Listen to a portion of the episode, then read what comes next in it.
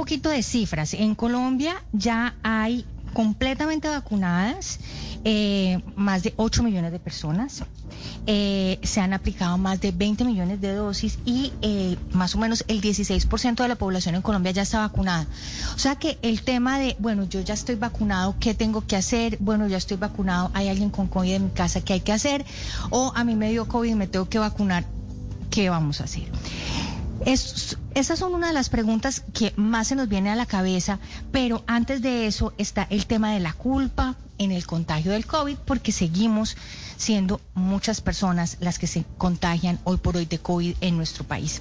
Así que para hablar de este tema de la culpa está con nosotros el doctor Jonathan Pinilla, él es psicoterapeuta en eh, terapia y docente y vamos a hablar también del tema de las vacunas con el doctor Antonio de Castro, que es médico internista. Pues le damos la bienvenida a, ellos dos y eh, empezando con el doctor Jonathan Pinilla, eh, psicoterapeuta, muy buenos días y bienvenido a Casa Blue. Muy buenos días, muchas gracias por la invitación y bueno, saludos a todos en la mesa de trabajo y a todos los oyentes. Pues, eh, doctor Pinilla, cuéntenos el tema de la culpa, que yo creo que es algo, nadie quiere contagiar eh, eh, a otra persona, y menos a un ser querido, nadie quiere contagiarse, pero le cuento y, y, le voy a ser sincera, muchas veces si uno comete ese error terrible. Alguien se contagia cercano y uno lo primero que pregunta es, ¿y quién te contagió? ¿O cómo te contagiaste? Y esas preguntas son complicadas de hacer. Sí, por supuesto. Y esas preguntas, como lo decían, para muchas personas genera esa culpa. Pero pues antes de hablar de eso, me gustaría un poco contextualizar frente a qué es la culpa y verla como una emoción. La culpa es esa emoción de angustia que surge a veces como consecuencia de esa realización de comportamientos, actos, eh, pensamientos, fantasías o cosas que pensamos que dejamos de hacer o misiones que tenemos, que de cierta manera transgreden nuestro sistema de normas y valores que cada uno de nosotros tenemos. Entonces hay personas que contagian a otros y no sienten culpa, hay otros que sienten la culpa y está muy enfocado en ese sistema de valores y creencias que cada persona tiene. Esa culpa es ese sentimiento completamente subjetivo que tenemos y tiende a ser tan desagradable esos tipo de sensaciones cuando hemos cometido un error, como cuando ustedes lo dicen, eh, contagiamos a alguien, entonces ese sentimiento se asocia a un montón de emociones que tienden a ser más displacenteras para las personas. Entonces empiezan a tener tristeza, frustración, impotencia, remordimiento. Entonces todo el tiempo estamos pensando en por qué lo hice, por qué lo dejé de hacer. Y empezamos a hacer un juicio moral de nuestro comportamiento tan subjetivo y a veces nos lastimamos tanto por cometer ese error. Y como nosotros creemos que cometimos un error, entonces tenemos que cometer un castigo. Pero el castigo tiende a ser tan subjetivo que ni siquiera sabemos cuál es el castigo y el castigo tiende a decir a ser autodestructivos con nosotros, a darnos palo continuamente. Y pues en ese momento la culpa pierde esa función completamente adaptativa de emoción y simplemente se emergen ese sentimiento de malestar continuo por haber hecho algo, pero pues no hacemos nada, simplemente lo sentimos todo el tiempo parte desde el trabajo que hacemos y pues hemos tenido casos también desde en terapia en el cual pues hacemos un abordaje un poco orientado hacia la culpa que involucra primero esa aceptación como la emoción. Ese psicoeducar y que la persona comprenda y entienda que la culpa hace parte de nuestras emociones como tantas otras. Y a veces estamos tan abiertos a intentar evitar a toda costa una emoción, a sentir ese malestar que continuamente lo tenemos. Entonces abrirnos a la aceptación radica en tener la capacidad de comprender y entender que pues podemos abrazar y ser amables con la culpa que tenemos. Podemos comprender el por qué está presente y por ende pues buscar una forma de reparar. Entonces dentro del trabajo también se radica un poco ese cambiar la culpa por responsabilidad. Entonces ahí, ahí, Jonathan, lo interrumpo un poquito porque, mire, eh, es cierto, yo, yo voy a ser de mamá y hablemos eh, puntualmente del COVID, que es lo que está pasando. Entonces, ¿es culpa o es responsabilidad? Porque luego lloran y, ay, contagia a mi papá, a mi mamá, a la pareja. Finalmente es una situación muy difícil la que estamos afrontando mundial, mundialmente. Entonces, antes de pensar en un castigo, es qué tan responsables estamos siendo de tener los autocuidados antes de llegar a sentir culpa o, o hacerme la víctima, es que yo no sabía, es que yo fui a esta fiesta. Creo que ahí es donde tenemos que dar un gran mensaje para las personas que están regresando a la normalidad y que tienen en su casa o adultos mayores o una pareja que no sale o que envían los colegios, a los colegios de regreso a los niños pequeños. Es el tema más de, antes de llegar a la culpa, de ser responsables. Claro que sí. Y la responsabilidad también radica en qué responsabilidad yo tengo en esos comportamientos. Hay personas que generan culpa y de pronto no han tenido ningún tipo de acción que favorezca ese contagio. Entonces hay casos de terapia en los cuales pues hay personas en donde salieron, tenían que ir a supermercados, estuvieron seguramente con todo el autocuidado que debieron tener, pero se contagiaron. Entonces, hay su responsabilidad. ¿Qué tanta responsabilidad tendría que tener en esta acción? Hay otras que deliberadamente cometieron algunos comportamientos, no se cuidaron y fomentaron eso. Pero parte del cambiar culpa por responsabilidad radica en que yo cometí una serie de acciones pero yo puedo resarcir esas acciones.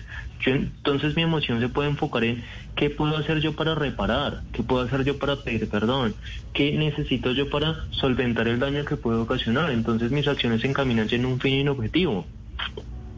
¿Me sí. entender? Y, sí, y sobre todo que yo creo que, eh, eh, doctor eh, Jonathan Pinilla, que lo importante es, independiente de la culpa, que si alguien se contagia culpa nuestra, pues no era nuestra intención, o sea, mi intención nunca fue, nunca fue, y, y son cosas que incluso en familias donde se cuidan muchísimo, donde hay todo tipo de cuidados, pues las personas terminan contagiándose y, y, terminan pasando pues o cosas terribles como la muerte de uno de estos seres queridos y, y, esa culpa uno no la puede cargar para el resto de vida porque es que no fue intencional, nadie hizo eso queriendo hacerlo. Y yo vuelvo a, a, mi, a mi, premisa del, del comienzo que es esa pregunta de quién te contagió. Eso es terrible. Yo creo que deberíamos quitarnos de una vez ese chip. Y casi muy difícil, Patri, de saber quién. Y casi muy difícil de saber quién y dónde. Eso es imposible. Eso es muy difícil saber. Y entonces cuando uno empieza, ¿y quién? ¿Y quién? ¿Y quién? Entonces ahí es donde internamente nuestras familias exactamente se van generando la culpa.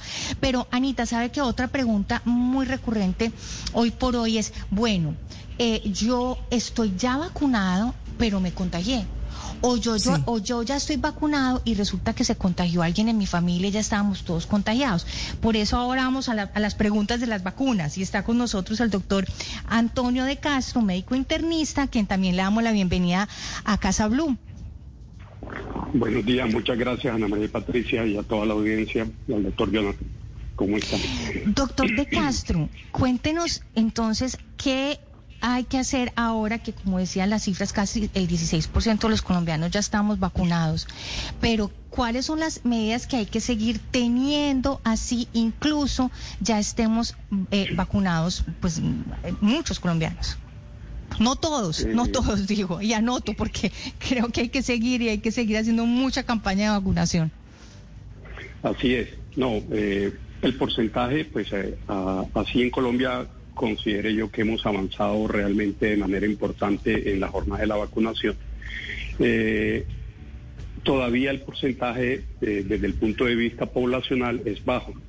Por lo tanto, debemos seguir manteniendo todas las medidas de, de, seguridad recomendadas. ¿De acuerdo? Independiente que estemos vacunados. Eh, la pandemia no se ha ido, falta mucho para que se vaya y probablemente nunca se vaya este virus probablemente llegó para quedarse como se han quedado otros virus en la población mundial y, la experiencia nos está diciendo que probablemente haya que seguir eh, haciendo refuerzos de, la vacunación. Entonces el mensaje es, a pesar de estar vacunados, debemos seguirnos comportando como si no lo estuviéramos. Porque tenemos un porcentaje muy bajo de la población eh, que ha alcanzado niveles eh, eh, eh, totales de vacunación, ya sea de una dosis en las que son una dosis que apenas han comenzado en el país o las que son de dos dosis. Claro, doctor Antonio, hay algo que me preocupa y es que no todos estamos vacunados con la misma. Es decir, hay unos que tienen la de Pfizer, entonces eh, que ya se necesita una tercera dosis. Hay otros que tuvieron la posibilidad de ir a Estados Unidos y vacunarse con Jensen, que esa no cubre y que el porcentaje es eh, mínimo. Que la de Sinovac, la China, no sirve. Entonces me parece que el mensaje también es muy importante y es decirle a la gente que desprestigiar la vacuna y, generar todo este ruido que no deja de ser como un chisme de corredor, pues hace que la gente no acuda a vacunarse porque todo el mundo quiere Pfizer o porque tal es la que sirve o que porque la vacuna china ya no está funcionando. Hay que enviar un mensaje a esas personas que están ahí más que miedosas ya como con el tema en la cabeza de ninguna sirve, no me vacuno o si no es tal vacuna, no me la pongo. Hay que vacunarse, con la que sea. Sin duda, sin duda. El, el, el, el problema con la pandemia actual es que nos está ocurriendo en, en, un momento en donde toda noticia que salga en cualquier lugar del mundo la puede, la puede leer o escuchar cualquier persona. Y en donde hoy en día es más importante el concepto de un influencer o de una persona que tenga miles de seguidores, llámese como se llame, al concepto técnico de, de, un profesional. Entonces, el llamado es para que las personas que tengan dudas eh, lo resuelvan con su médico de cabecera y, le pregunten a su médico realmente qué es lo que deben hacer, ¿de acuerdo? No valernos por mensajes de WhatsApp, eh, por mensajes de las redes sociales, por lo que me dijo el vecino, por lo que me dijo aquel. Porque finalmente lo que vamos a... Sí. Sí, porque finalmente lo que vamos a cometer es un error y estamos jugando con la vida. Aquí no estamos jugando eh, fútbol, no estamos apostando una carrera, no estamos, no, aquí estamos eh, poniendo en riesgo la salud de muchas personas. Una, una preguntita antes de que se nos acabe el tiempo que estamos corriendo. Cuando una persona le da COVID, ¿cuánto tiempo tiene que esperar para empezar su proceso de vacunación? O incluso si tenía ya una, una vacuna y, y, le, dio, le da COVID, ¿cuánto tiene que esperar para poder completarlo? Bueno, eh, lo que ocurre en nuestro país o en los países como nosotros, que somos países pobres y que tenemos limitación del recurso de la vacuna, es que se han tenido que adaptar, se han tenido que adaptar los esquemas de vacunación para que se pueda lograr eh, un porcentaje para que podamos correr rápidamente con la vacunación. Me explico de otra manera. A uno eh, se ha asumido en Colombia que a la persona que le ha dado COVID, eso funciona como si le hubieran puesto una dosis de la vacuna. ¿De acuerdo? Entonces, el ministerio dice, bueno, esas personas que ya le dieron COVID, asumamos que están vacunadas, arranquemos, sigamos vacunando otras personas, mientras esta persona tiene un cubrimiento de alrededor de unos tres meses. Entonces, para el Ministerio de Colombia, eso, eh, vuelvo y le digo, eso es fundamentado en la limitación de vacunas que tenemos, ¿de acuerdo?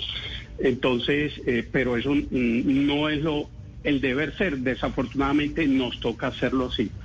Entonces, para el ministerio, las personas que tuvieron COVID, eh, la, primera dosis la van a tener al menos eh, tres meses después de esta. Si tuvieron en, en, los últimos tres meses, les están poniendo una sola dosis. Si lo tuvieron en los últimos seis meses, ya les están poniendo al menos dos dosis.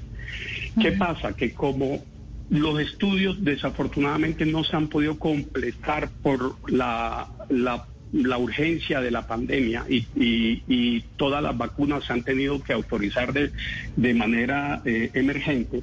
Entonces no tenemos todavía las, el tiempo suficiente para decir, hombre, eh, cubren por tanto tiempo, cubren por seis años, cubren por un año, hay que poner refuerzos en tanto tiempo. ¿Por qué? Porque esto no nos ha dado tiempo para esperar a que los estudios se, se completen. Entonces, todos los días vamos teniendo una información que va saliendo. Sí.